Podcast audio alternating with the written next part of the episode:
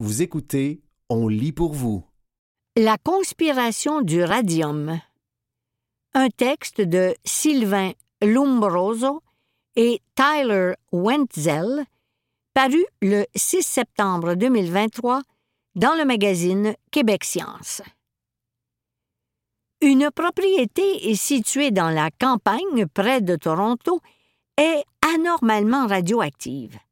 Cette contamination permet de remonter le fil d'une affaire explosive que le Canada a préféré étouffer au sortir de la Seconde Guerre mondiale. Enquête sur un trio qui a causé des dommages jusqu'à Montréal. À seulement une heure du tumulte torontois, rien ne semble perturber le calme de cette vieille grange située dans la campagne de Caledon East. Rien ou presque, car un discret crépitement s'échappe de l'entrée principale. Deux hommes s'activent à l'intérieur du bâtiment, armés d'un détecteur de matière radioactive. Ce jour-là, les scientifiques envoyés par les laboratoires nucléaires canadiens repèrent les endroits contaminés sur les murs et le sol de la grange pour les marquer d'un point à l'aide de peinture orange. Les poutres devront être démontées et le sol excavé, puis le tout sera évacué dans une zone réservée aux déchets nucléaires à Chalk River.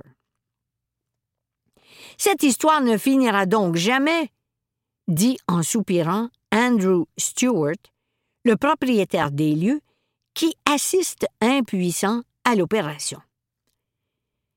L'archéologue torontois rêvait de bâtir une maison au sommet de la colline verdoyante, à quelques pas de la grange, au milieu du domaine autrefois possédé par ses parents. Un projet qui lui a été déconseillé il y a déjà quelques années en raison de la radioactivité du lieu, phénomène aussi invisible que dangereux.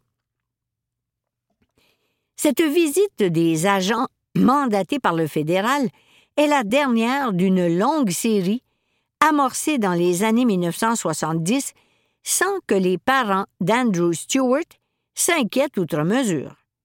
Les autorités en matière de sûreté nucléaire se sont toujours montrées rassurantes, tout en poursuivant leurs interventions. Son rêve brisé, le fils veut maintenant comprendre ce qui a pu se tramer sur son terrain.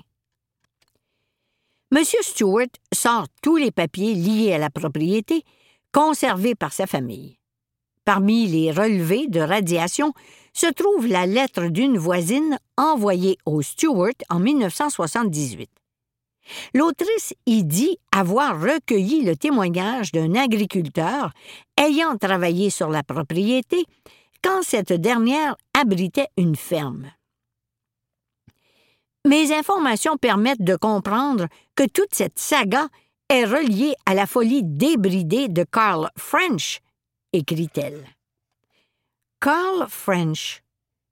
Ce nom à lui seul va bousculer notre enquête en la faisant passer d'une colline ontarienne anonyme à un scandale nucléaire impliquant le Canada, les États-Unis, l'URSS et le Japon. Une saga jusqu'ici bien enterrée. L'inquiétant Carl French. Carl French est l'ancien propriétaire du domaine acheté par les Stewart. Sa biographie officielle, parue dans le Toronto Star lors de son décès en avril 1984, le décrit comme un véritable héros du nucléaire. Le papier est très élogieux rappelle que l'homme a contribué au projet Manhattan, le programme atomique américain pendant la Seconde Guerre mondiale. Il était à l'époque un des dirigeants d'une compagnie minière ontarienne spécialisée dans les produits radioactifs Eldorado. Eldorado a fourni radium et uranium au groupe de recherche états-unien et M. French était une des rares personnes à connaître le secret de la bombe nucléaire en préparation. Avance le quotidien de Toronto. La photo illustrant l'article montre un Carl French souriant et la légende souligne son engagement au sein de la Société canadienne du cancer. Pour en savoir plus sur le personnage, il faut se rendre aux archives fédérales d'Ottawa où sommeillent tous les documents consignant l'histoire d'Eldorado. Les liasses de textes dactylographiés révèlent une autre facette de l'homme. L'histoire commence en 1937, quand Carl French arrive de son Michigan natal pour prendre en charge la comptabilité d'Eldorado. L'entreprise est une structure encore jeune, lancée quelques années auparavant par les frères Gilbert et Charles Labine, originaires de l'Ontario, à la suite de la découverte d'un gisement de minerais radioactifs dans les territoires du Nord-Ouest. Elle exploite alors une petite raffinerie sur le bord du lac Ontario, à Port Hope, pour produire du radium, élément prisé pour les radiographies et les traitements anti-cancer. Ses fondateurs ne connaissent absolument rien à l'industrie.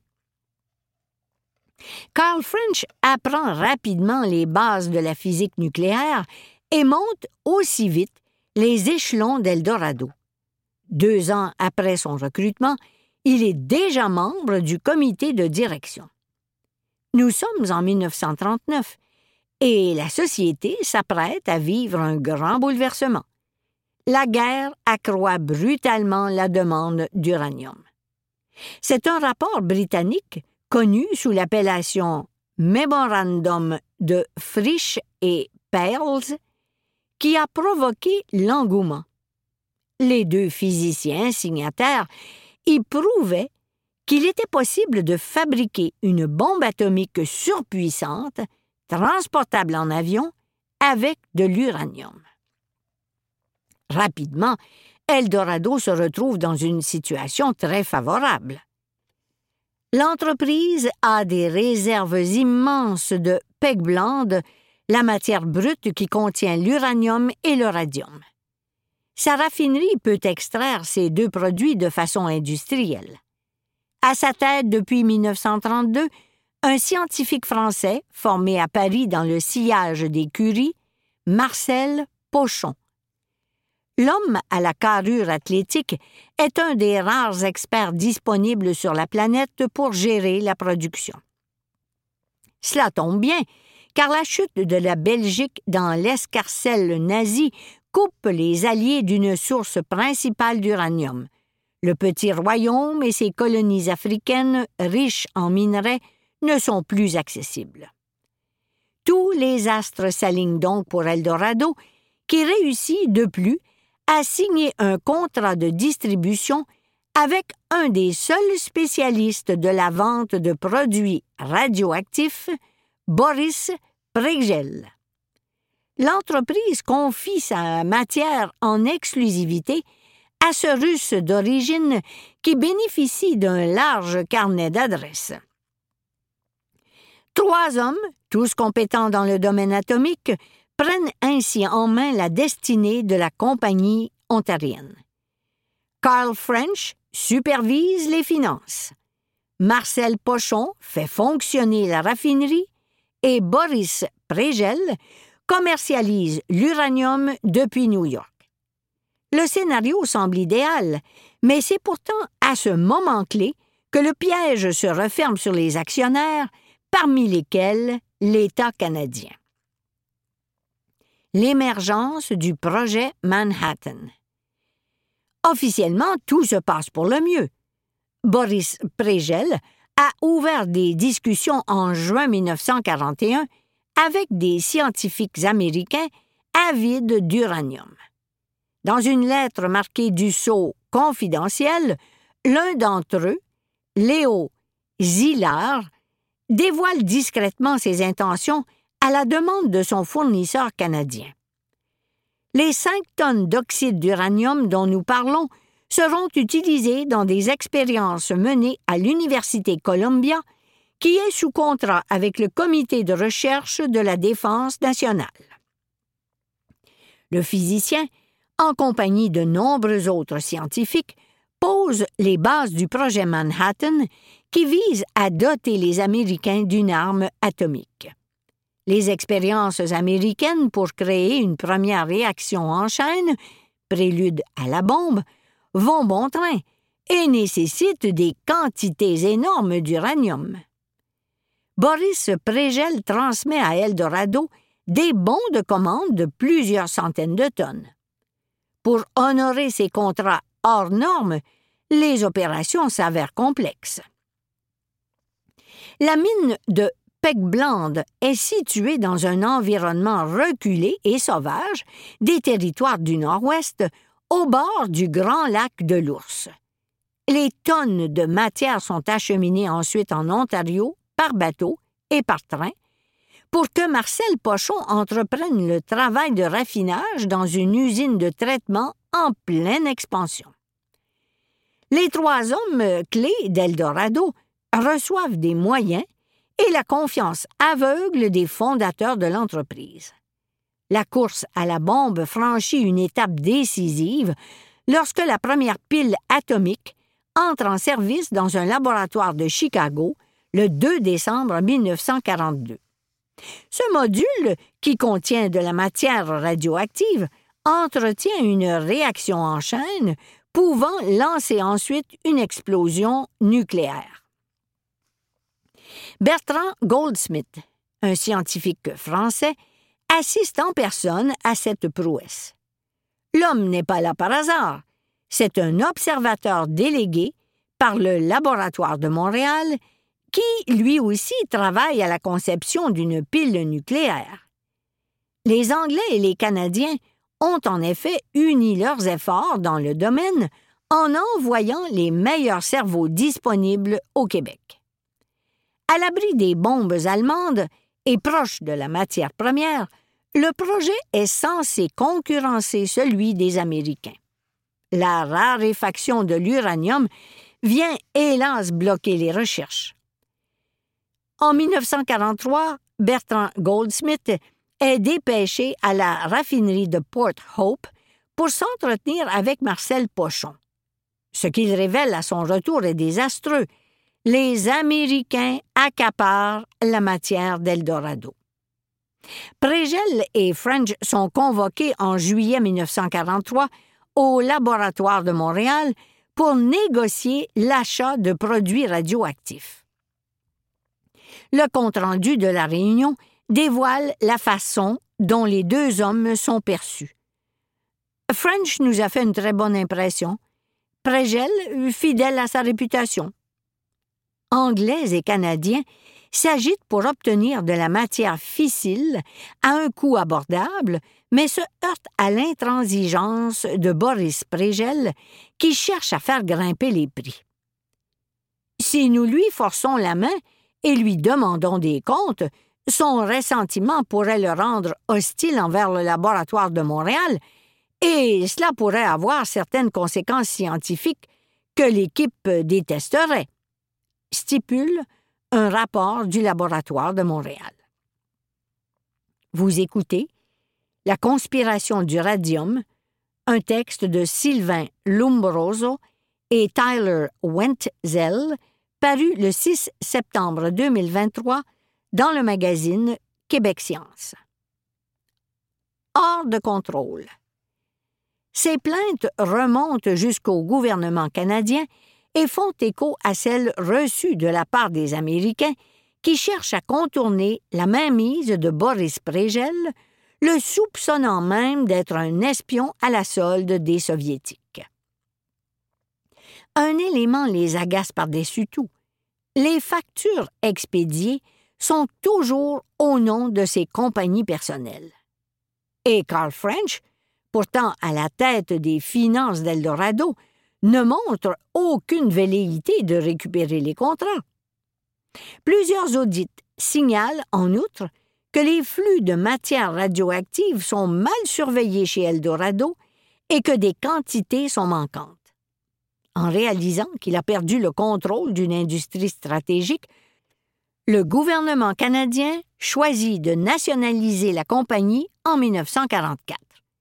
La décision intervient tardivement et le laboratoire de Montréal doit quand même passer sous le contrôle des Américains pour bénéficier d'un accès à la matière.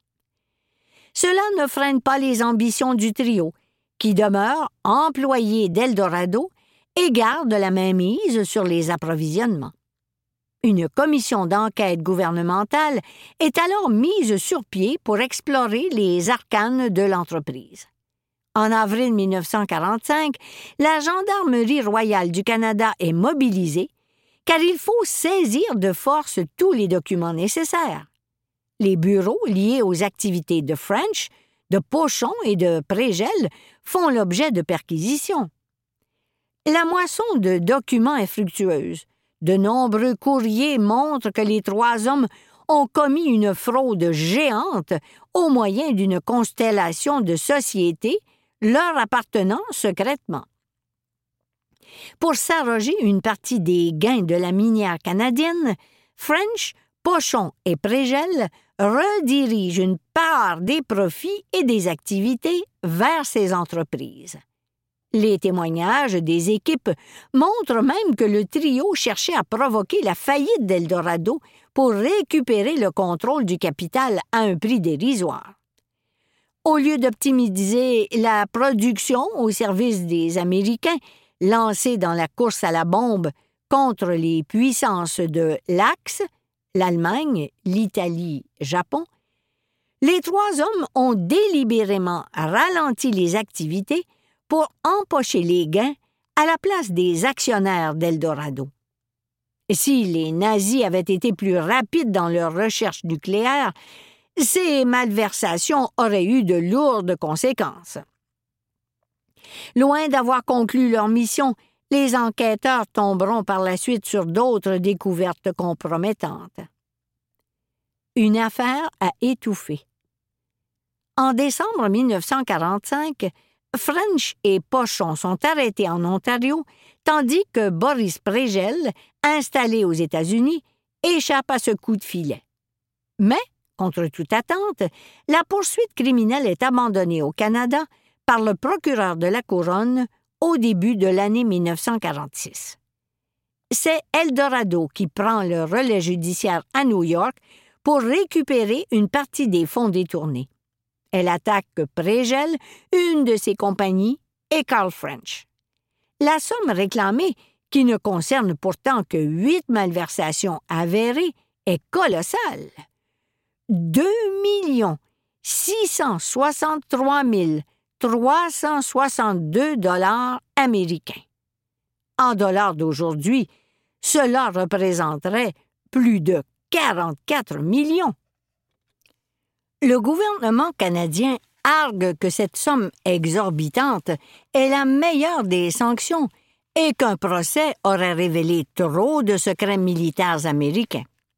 Pourtant, depuis l'explosion des deux bombes nucléaires au Japon, plusieurs documents officiels, dont le rapport Smith du 12 août 1945, avaient livré au public les grands principes du développement de l'arme atomique.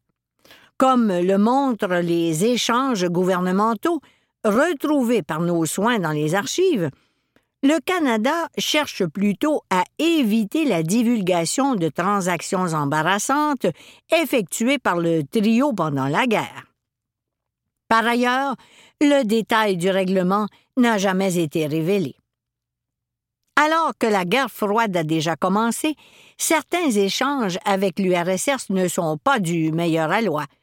Plusieurs courriers impliquant Prégel montrent ainsi que de l'uranium canadien a été vendu sous le manteau aux Soviétiques dès 1943 avec l'accord du gouvernement. Une autre lettre indique qu'une société de Carl French a amorcé un dialogue commercial parallèle avec les Russes au même moment. Que dire enfin des tractations menées par Carl French jusqu'en 1941 pour vendre de la matière fissile au Japon? Qui s'apprêtait à bombarder les troupes canadiennes à Hong Kong? Le rapport rédigé à l'issue de l'enquête sur Eldorado est aujourd'hui accessible. Sans surprise, il ne mentionne pas ces opérations. Dans une lettre restée confidentielle, un enquêteur écrit à son supérieur Au vu des événements actuels, j'ai préféré ne pas parler de ces transactions dans le rapport final. Ceci pour éviter que certaines personnes ne puissent émettre des avis embarrassants. Je tenais quand même à vous en faire part. En 1949, des rumeurs font état des transactions avec l'URSS à l'aube de la chasse aux sorcières anticommunistes lancée aux États-Unis. Clarence Decatur Howe, ancien ministre canadien des munitions, est interrogé lors d'une conférence américaine à propos de la vente d'uranium aux Soviétiques pendant la Seconde Guerre mondiale. Il nie vigoureusement les faits, mais nuance son propos de façon ambiguë. Même s'il y a eu envoi d'uranium à l'époque, je ne crois pas que les Russes en connaissaient l'importance. L'affaire Fox du nom du physicien du projet Manhattan, arrêté quelques mois après ce discours, prouvera le contraire. Les Soviétiques étaient parfaitement au courant de l'avancée des recherches américaines et tentaient de reproduire les mêmes procédés dans leur laboratoire. En toute impunité. Alors que le gouvernement canadien a choisi d'enterrer l'affaire, notre trio reprend la direction de ses multiples entreprises. Ainsi, Prégel est à la tête d'une raffinerie qu'il a fait construire spécialement dans l'État de New York grâce aux connaissances de Pochon et avec la complicité de French pour l'approvisionnement. Jusqu'en 1966, l'usine récupère des déchets de matières radioactives pour fabriquer des dérivés uranium et radium purifié, actinium et polonium.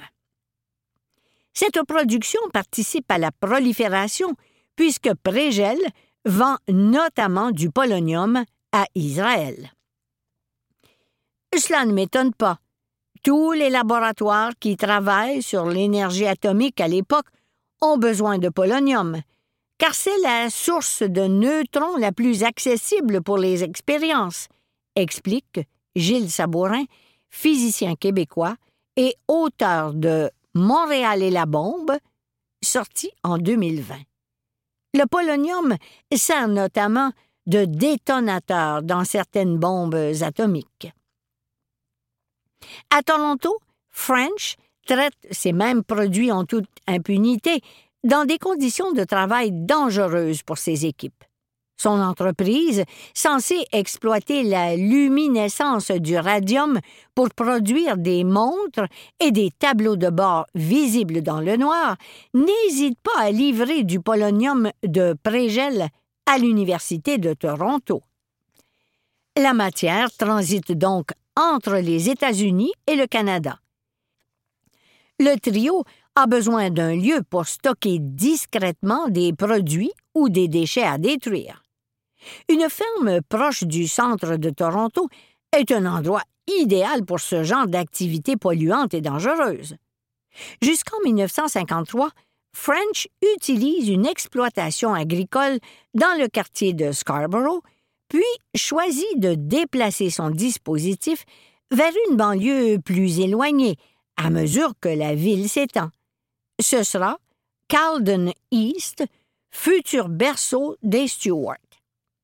Pour rassurer les fermiers, le propriétaire devait sans doute relayer les bonnes paroles de son acolyte Boris Prégel, qui proclamait à l'époque que les produits radioactifs constituaient d'excellents fertilisants. Pour ne pas réveiller une sombre histoire, Ottawa n'intervient pas et laisse des citoyens comme les Stuarts acquérir, sans le savoir, des terrains contaminés. Au sujet de la propriété de Calden East, les laboratoires nucléaires canadiens nous ont indiqué qu'il s'agit de déchets radioactifs historiques de faible activité. Ce type de déchets résulte de pratiques passées qui ne sont plus considérées comme acceptables selon les normes d'aujourd'hui, et le gouvernement du Canada en a pris la responsabilité, car le propriétaire actuel ne peut raisonnablement être tenu responsable, a indiqué un porte-parole, assurant qu'il présente peu ou pas de risque pour la santé et l'environnement dans leur forme actuelle. Les laboratoires nucléaires canadiens poursuivent néanmoins les opérations pour les prélever et les stocker ailleurs. La ville de Montréal est aussi concernée puisque le 1670 rue William a accueilli une succursale de French, Dial and Instrument Finishers Limited. La Commission canadienne de sûreté nucléaire s'est emparée discrètement du sujet en 1975 sans qu'il soit possible de savoir si les lieux ont été efficacement traités par la suite. L'affaire Eldorado aurait surgi dans les années 1980 quand George Heggington, un professeur habitant une maison contaminée, bâtie sur la première ferme de French à Scarborough, a décidé d'attaquer le gouvernement de l'Ontario pour négligence en compagnie de dizaines d'autres propriétaires. Frank Giorno a consacré son projet de fin d'études en journalisme à cette contamination de Scarborough. Joint par téléphone, il évoque son entretien avec Carl French réalisé pour un article paru dans le Globe and Mail. Avec une autre étudiante, nous sommes allés le voir chez lui en prétendant l'interroger sur son engagement contre le cancer.